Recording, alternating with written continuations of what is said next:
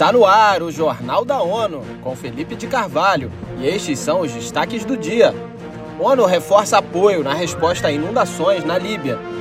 Em evento do Pacto Global, DJ Alok pede que líderes globais escutem os povos indígenas. Subsecretário-geral da ONU para os Assuntos Humanitários, Martin Griffiths, disse nesta quinta-feira que a escala do desastre causado pela inundação na Líbia é chocante e desolador. Segundo ele, vizinhanças inteiras foram apagadas do mapa. Griffiths informou que a ONU está mobilizando uma equipe robusta no país para apoiar e fornecer recursos à resposta internacional, em coordenação com os socorristas e as autoridades líbias. O chefe de assuntos humanitários da ONU liberou 10 milhões de dólares do Fundo Central de Resposta a Emergências da ONU e lançou nesta quinta-feira um apelo de 71 milhões de dólares para as necessidades imediatas da população. Em entrevista para a ONU News, o representante da Líbia do Fundo das Nações Unidas para a Infância, UNICEF, Michel Servadei, disse que a situação é terrível. There are over 30,000 people displaced. Uh, you know, the figures of dead people change. WHO is estimating around 4,000. Segundo ele, 30 mil pessoas estão deslocadas e a Organização Mundial da Saúde estima cerca de 4 mil mortos, com base apenas em dados de hospitais. Neste 15 de setembro, a ONU marca o Dia Internacional da Democracia, realçando o papel dos jovens para um avanço democrático, considerando as opiniões do grupo na tomada de decisões sobre o futuro. Para as celebrações deste ano, a organização adotou o lema Capacitar a próxima geração Dem Democracia para a Justiça Climática. O secretário-geral das Nações Unidas, Antônio Guterres, sublinha o compromisso das sociedades reconhecendo as diversas ameaças do momento atual, marcado pela tensão e turbulência. Para a ONU, o atual fluxo de informações falsas pode ser uma ameaça para os jovens, tidos como futuros guardiões da democracia. A meta é promover um eleitorado empenhado e bem instruído, no centro de sociedades democráticas fortes.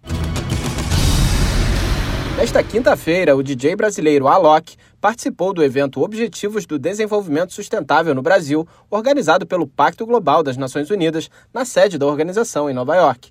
Ele conversou com a ONU News e deu um recado para os líderes mundiais que se reúnem na semana de alto nível da Assembleia Geral da ONU.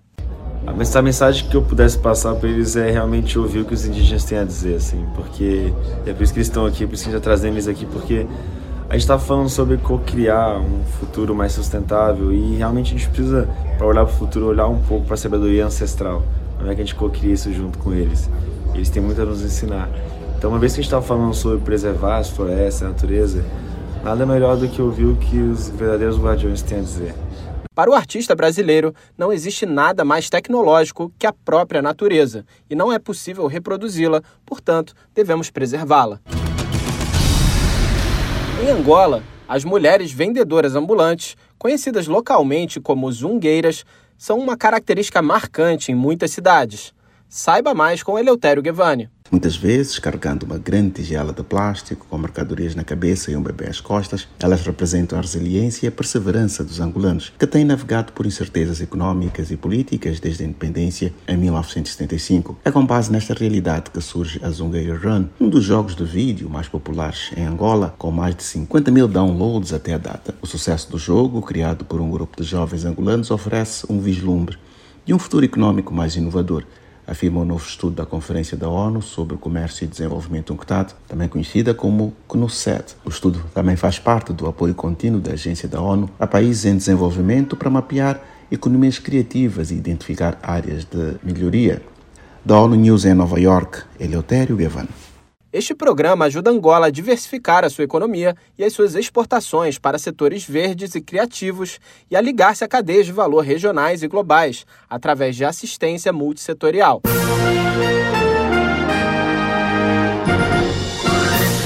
Este foi o Jornal da ONU. Mais informações na nossa página news.n.org/pt e nas nossas redes sociais. Siga a gente no Twitter, ONUNews.